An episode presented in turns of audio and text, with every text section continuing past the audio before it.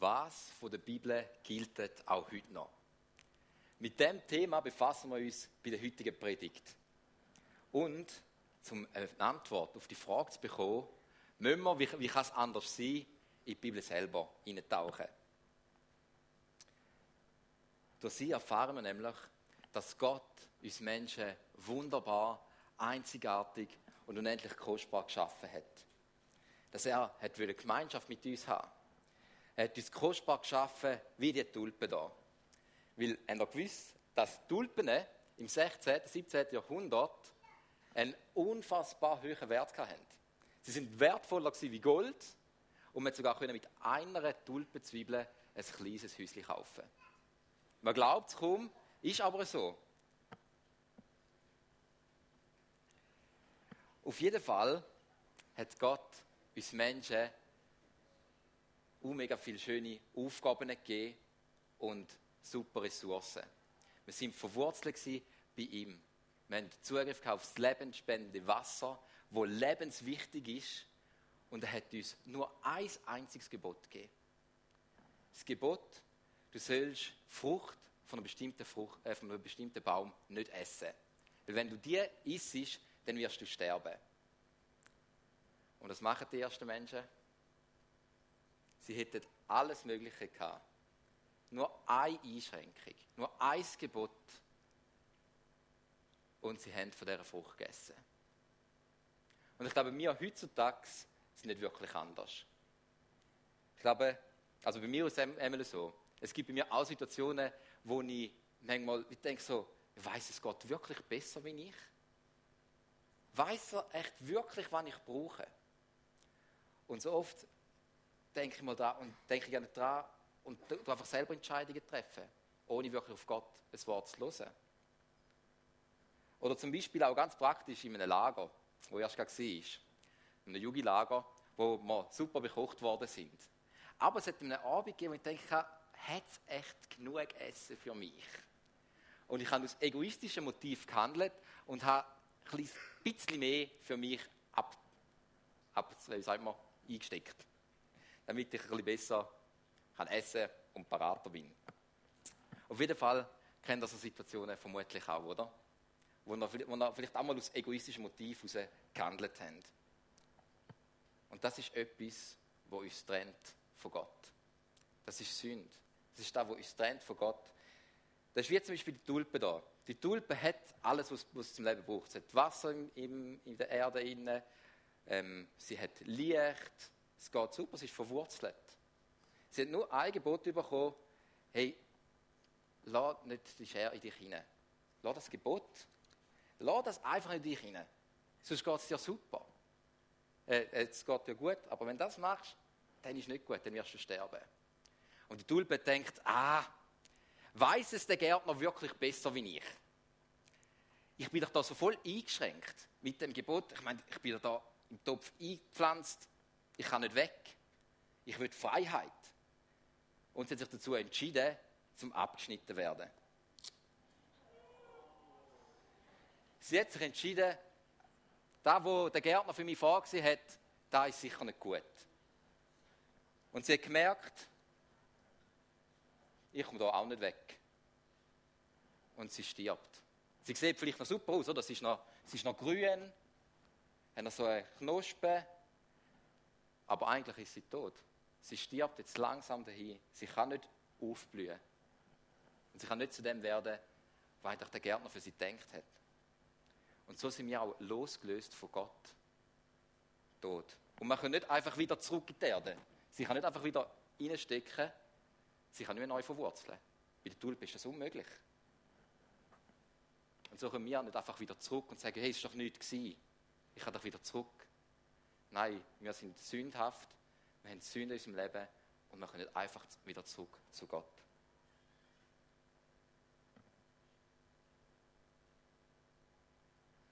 Und jetzt muss ich fragen, ja, wieso, wieso hätten da müssen Schere sein? Wieso hätte das eine Gebot müssen sein? Und die Antwort darauf ist Liebe. Weil so haben wir Menschen die Möglichkeit bekommen, um uns für oder gegen Gott zu entscheiden. Wir haben Freiheit bekommen. Weil Gott möchte keine Marionette. Er möchte, dass wir uns freiwillig für ihn entscheiden können. Und hätte er kein Gebot gegeben, hätte, hätte, auch, hätte unsere, unsere Entscheidungen keine Konsequenzen, dann wären wir nicht wirklich frei. Weil dann heisst, das würde auch heißen, dass auch unsere positiven Entscheidungen, gute, gute Handlungen auch keine guten ähm, Folgen werden haben, weil es keine Konsequenzen gibt. Wir sind einfach wir sind nicht wirklich frei. Und so hat Gott das Gebot gegeben, um uns den freien Willen zu lassen. Wir sind jetzt also getrennt von Gott und das schmerzt ihn. Das schmerzt ihn extrem. Weil er weiß, dass es nicht gut ist für uns. Der Gärtner weiß, das ist nicht gut für dich. So ist es nicht denkt. Und hat immer wieder den ersten Schritt auf uns Menschen zugemacht. Und das sehen wir in der Bibel, schon von Anfang an. Gerade kurz nachdem, dass Menschen sich von ihm getrennt haben, hat er, ist auf sie zugegangen und hat ihnen Kleider gegeben. Er hat Adam und Eva Kleider gegeben. Hat sich um sie gesorgt. Dann sehen wir es auch beim Noah. Er hat den Schritt auf den Noah zugemacht und gesagt, hey, ich will dich retten. Vertraust du mir? Vertraust du mir? Wenn ja, dann will ich dich retten. Und er hat zum Noah den Auftrag nachbauen und das ist, glaube ich, eine recht bekannte Geschichte, kennt vielleicht die meisten. Und der Noah ist so gerettet worden mit seiner Familie von der großen Flut. Dann auch der Abraham. Gott hat beschlossen, den Abraham zu beschenken. Er ist den Schritt auf den Abraham zugemacht und gesagt, Abraham, vertraust du mir? Geh aus dem Land, wo du jetzt drin wohnst, in das Land, wo ich dir zeigen werde und ich will dich beschenken. Der Abraham hat vertraut und hat den großen Segen erfahren.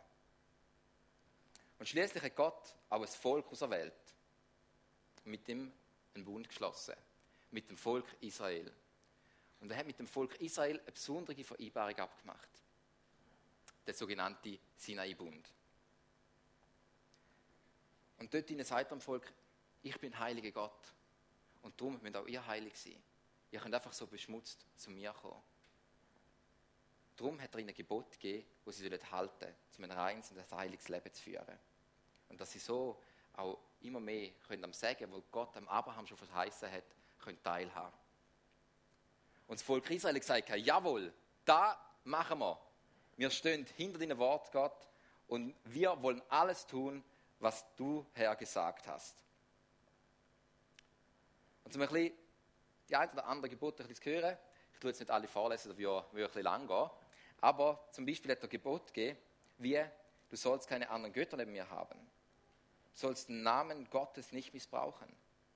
Du sollst den siebten Tag als Ruhetag halten. Du sollst Vater und Mutter ehren. Du sollst nicht töten. Du sollst nicht lügen. Du sollst nicht neidisch sein und so weiter. Und das Volk hat dazu ein Ja gesagt. Aber kaum hat Gott mit dem Volk den Bund geschlossen, hat das Volk sich schon wieder abgewendet von Gott und hat ein goldiges Kalb abgebetet und gesagt das ist unser Gott. Und haben so den Namen von Gott missbraucht und einen anderen Gott neben Gott gehabt. Und sie hätten dann den Tod verdient. Sie hätten es verdient, äh, sie haben die Vereinbarung, sie haben den Bund, wo, wo Gott mit ihnen gemacht hat, den haben sie gebrochen. Also Gott könnte sagen, gut, ich lasse im Stich, ihr könnt das selber, könnt das selber schauen. Aber nein, er hat ihnen nochmal eine Chance und gesagt, hey, die, die mir vertrauen, die kommen zu mir. Und ihr müsst nicht sterben. Und so hat er an dem, an Tag viele Menschenleben gerettet, die ihm vertraut haben. Aber es war so, dass Menschen immer und immer wieder gegen Gottes Bund verstoßen haben. Und so ist es dazu gekommen, dass er durch den Prophet Jeremia einen neuen Bund angekündigt hat. Wir lesen da im Jeremia 31, Vers 31 bis 33. Dort sagt Gott, es kommt die Zeit, in der ich mit dem Volk Israel und dem Volk von Juda einen neuen Bund schließe. Er ist nicht mit dem zu vergleichen, den ich damals mit ihren Vorfahren schloss, als ich sie bei der Hand nahm und aus Ägypten befreite. Diesen Bund haben sie gebrochen, obwohl ich doch ihr Herr war. Der neue Bund, den ich dann mit dem Volk Israel schließe, wird ganz anders aussehen. Ich schreibe mein Gesetz in ihr Herz. Es soll ihr ganzes Denken und Handeln bestimmen. Ich werde ihr Gott sein und sie werden mein Volk sein. Heute sind wir höchst privilegiert. Habt ihr das gewusst? Wir sind so privilegiert, weil wir dürfen wissen, wenn der neue Bund angefangen hat, wo der in Kraft gesetzt worden ist. Nämlich durch Jesus Christus. Gott hat den neuen Bund durch Jesus Christus geschlossen. Und das können wir mehrmals im Neuen Testament lesen. Übrigens, Neues Testament heißt wörtlich übersetzt Neuer Bund. Also es ist der Abschnitt vom Neuen Bund.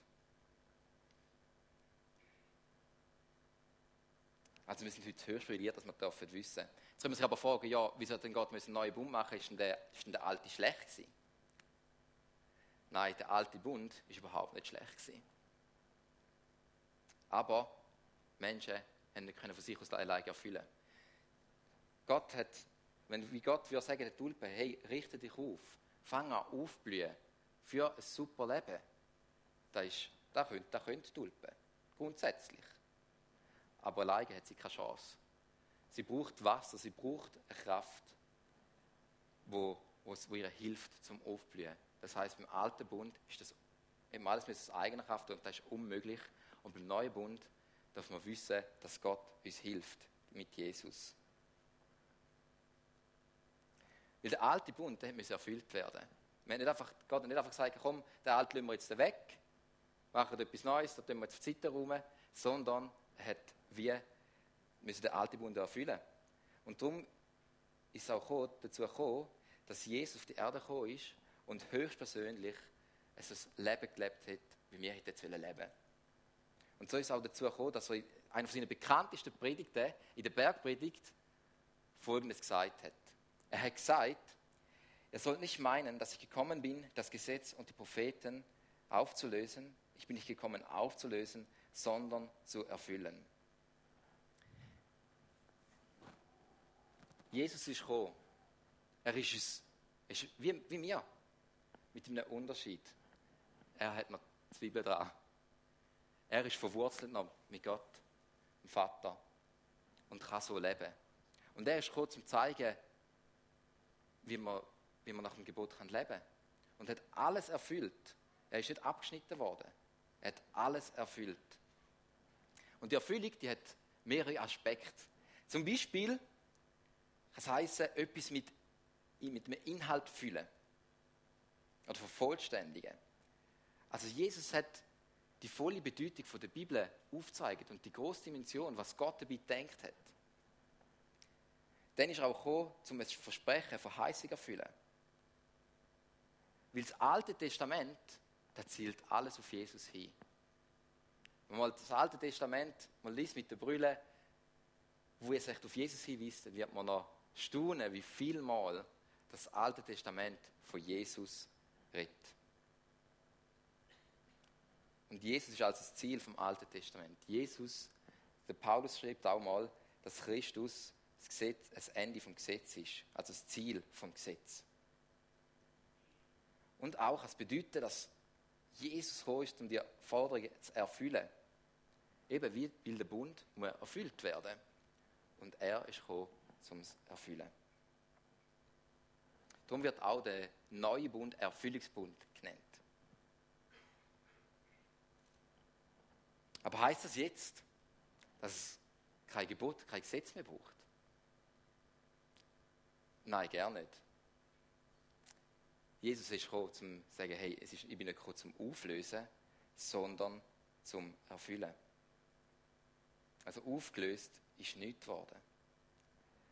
Aber man muss wissen, dass im Alten Testament nicht immer alles Wort nur in äußerlicher Form, also wortwörtlich gemeint war. Sondern dass vielmals auch eine tiefe geistliche Bedeutung hat. Und die hat auch Jesus aufgezeigt.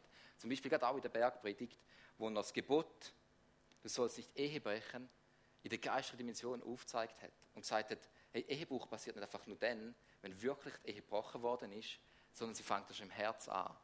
Untreue, die fängt schon im Herz an. Und auch das ist schon Ehebruch. Es gibt wie tiefe geistliche Dimension und Bedeutung. Oder auch das Gebot, du sollst nicht töten. Wenn erst ein Mensch tötet, wenn man wirklich tötet hat, und man gehört dann nicht erst dann vor das Gericht, sondern Jesus sagt, ihr gehört eigentlich dann schon vor das Gericht, wenn man nur schon hässig, zornig auf, eine, auf jemand anders sind. Und es gibt so wie eine riesige geistliche Dimension. Oder,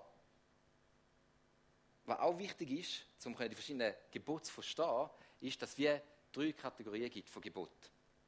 Das eine Gebot ist das Judizialgebot, also das Zivilgesetz, wo wir heute so ein bisschen vergleichen können wie das ZGB, das Zivilgesetzbuch, wo für uns Schweizer heute noch gilt.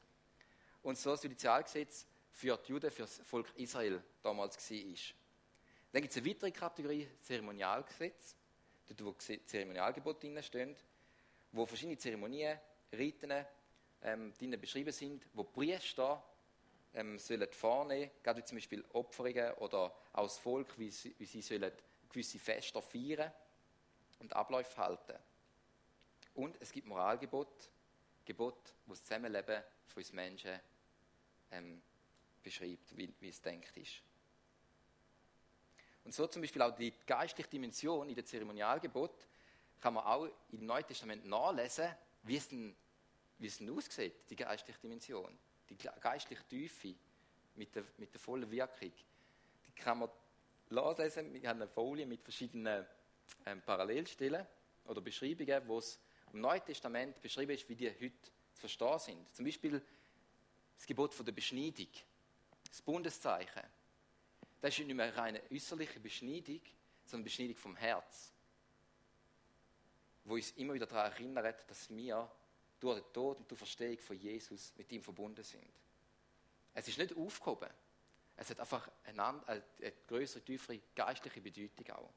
Oder das Gebot von Speis und Trank, wo, wo die Juden ganz verschiedene Speisevorschriften bekommen haben. Was soll das essen, wie soll das essen. Das zeigt uns heute auf, dass wir Menschen uns verunreinigen können. Dass wir können Sachen in unser Herz hineinlassen die uns nicht gut tun. Die uns zum Sterben bringen. Und so weiter. Also, alle Gebote gelten, aber nicht mehr alle in der äußeren Form. Gewisse Gebote sind eben äußerlich gegeben, als Zeichen gegeben, damit man geistig etwas, etwas Tieferes versteht. Wie zum Beispiel auch das Opferungsgebot. Durch das, wie der Priester dort mal das Tier müssen opfern zur Vergebung der Sünde, zeigt es auch auf die tiefe Bedeutung vom Tod von Jesus Christus. Wie genau, wie stark das, das Bild ist, dass Jesus gekommen ist, ein reines Leben gelebt hat, sein Blut vergossen hat für uns.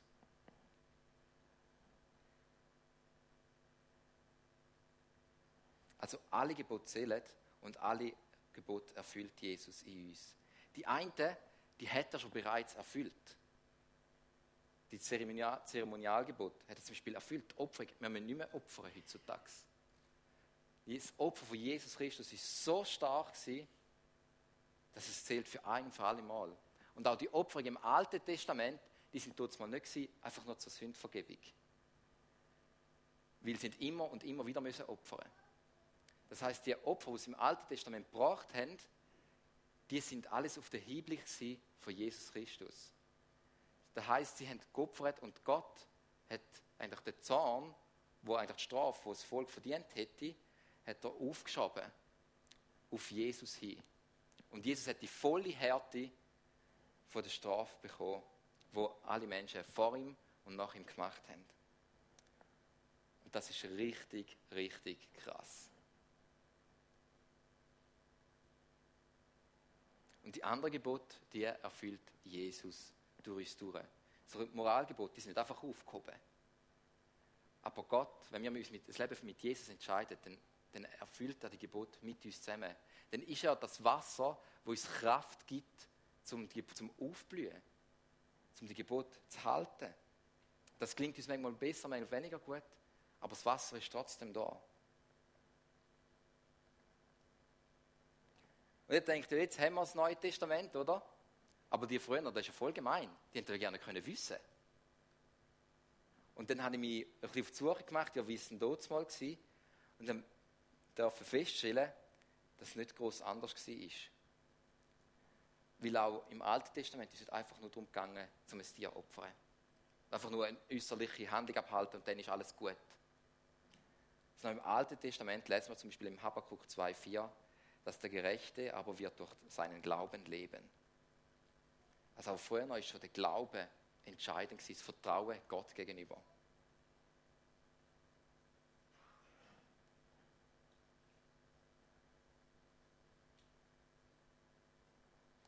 Wir sehen also jetzt, wie verheerend das Sünden ist. Wie verheerend, dass unsere schlechten Taten sind, dass wir tot sind. Geistig gesehen. Aber wenn wir vielleicht noch umeinander laufen, noch gut aussehen, aber eigentlich sind wir ohne verwurzelt sein, ohne das Wasser tot. Und Jesus ist zu uns, ich mache es oben gesehen, was ich ein bisschen, ist zu uns gekommen, hat sein Leben hingegeben für uns, dass wir ihm vertrauen, dürfen mit ihm verbunden sein und so können aufblühen, können zur Kraft kommen, können merken, Mut stimmt, alleine schaffe ich es nicht, aber mit dir schaffe ich es. Und das ist nur für mich durch, durch den Platzwechsel, der stellvertretende Tod, wo Jesus am Kreuz für uns am Karfreitag gemacht hat. Und weil er eben ohne Sünde war, ist er Ostern auferstanden und wir können jetzt mit ihm zusammen leben.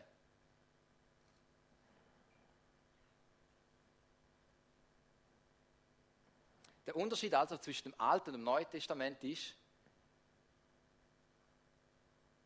dass wir nicht aus eigener Kraft alles erfüllen Wie wir lesen im 2. Korinther, Kapitel 3, 5 bis 6. Aus eigener Kraft, äh, aus eigener Kraft sind wir dieser Aufgabe nicht gewachsen. Es gibt nichts, was wir uns als Verdienst anrechnen könnten. Nein, unsere Befähigung verdanken wir Gott.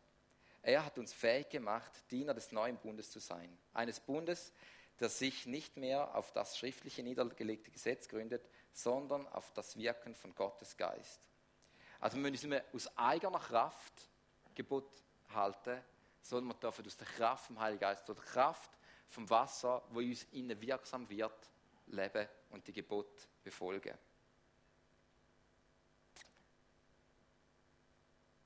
Und er ist dann der, der uns verschiedene Früchte, auch man sagt, Geistesfrüchte schenkt sowie gute Charaktereigenschaften, wie zum Beispiel Liebe, Freude, Frieden, Geduld, Freundlichkeit, Güte, Treue, Bescheidenheit, Selbstbeherrschung und so weiter.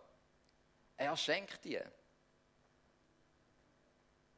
Wenn wir nicht mehr aus eigener Kraft, aus eigener Kraft wären wir gerne fähig dazu.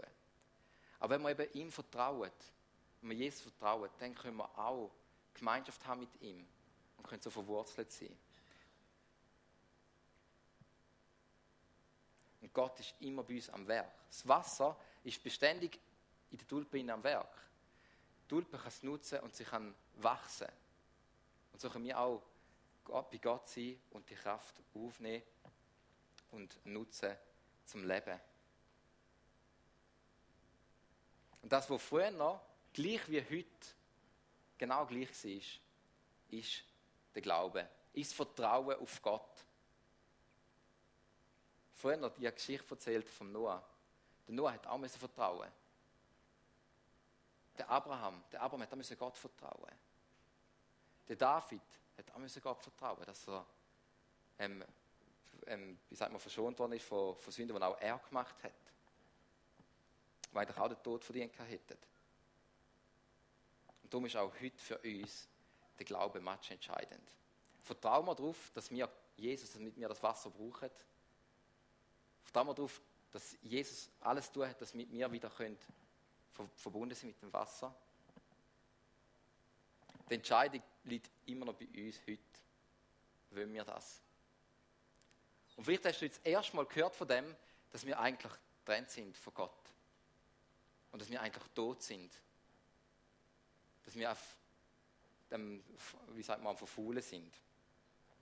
Und dass wir Gott brauchen und dass Jesus das möglich gemacht hat, damit wir wieder im Wasser sein können. Wenn du das erstmal gehört hast, dann lade ich dich ein, red ein kurzes Gebet zu Gott. Er ist da. Er hört dich. Sag ihm, dass du, dass du ihn brauchst.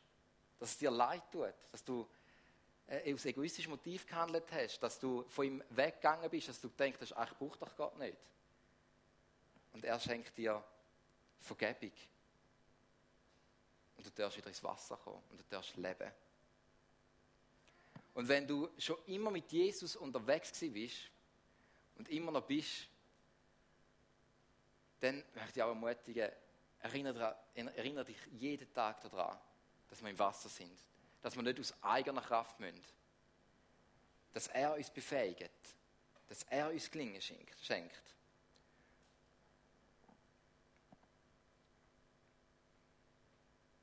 Ich glaube, so oft sind wir Menschen so und denken, ah, wir vergessen, dass wir im Wasser stehen. Wir vergessen, dass wir mit Gott verbunden sein können.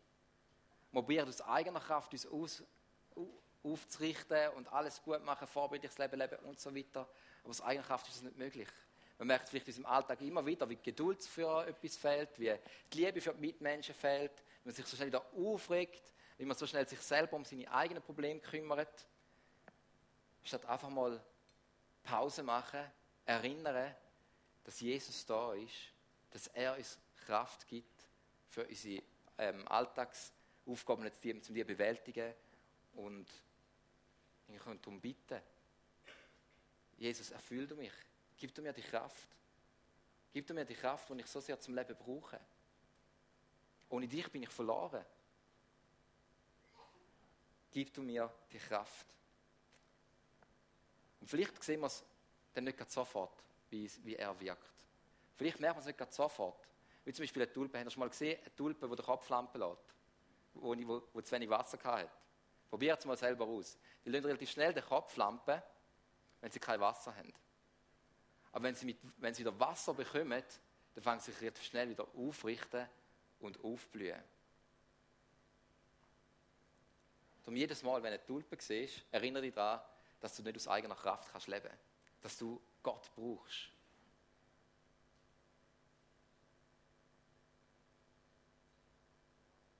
Ich möchte noch beten.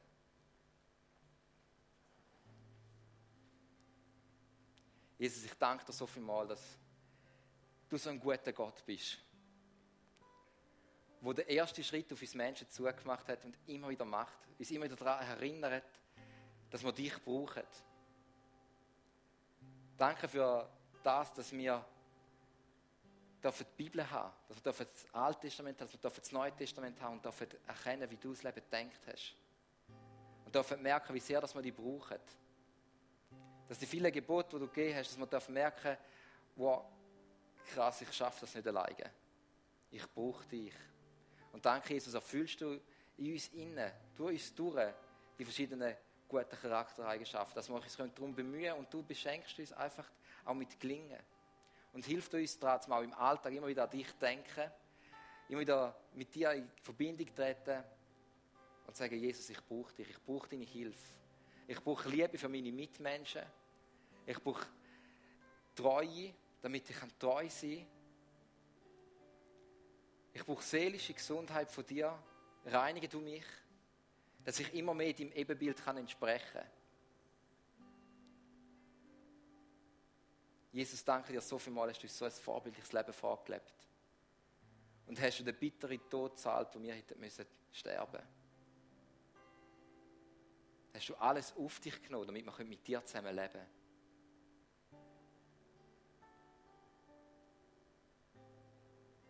Und zeigt uns einmal mehr auf die Bedeutung von Ostern. Auch wenn wir die Botschaft schon so viel Mal gehört haben.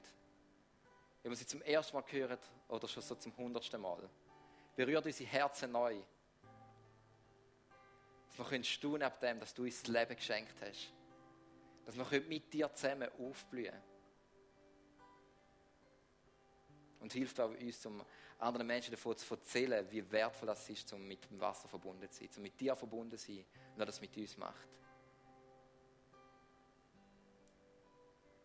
아멘.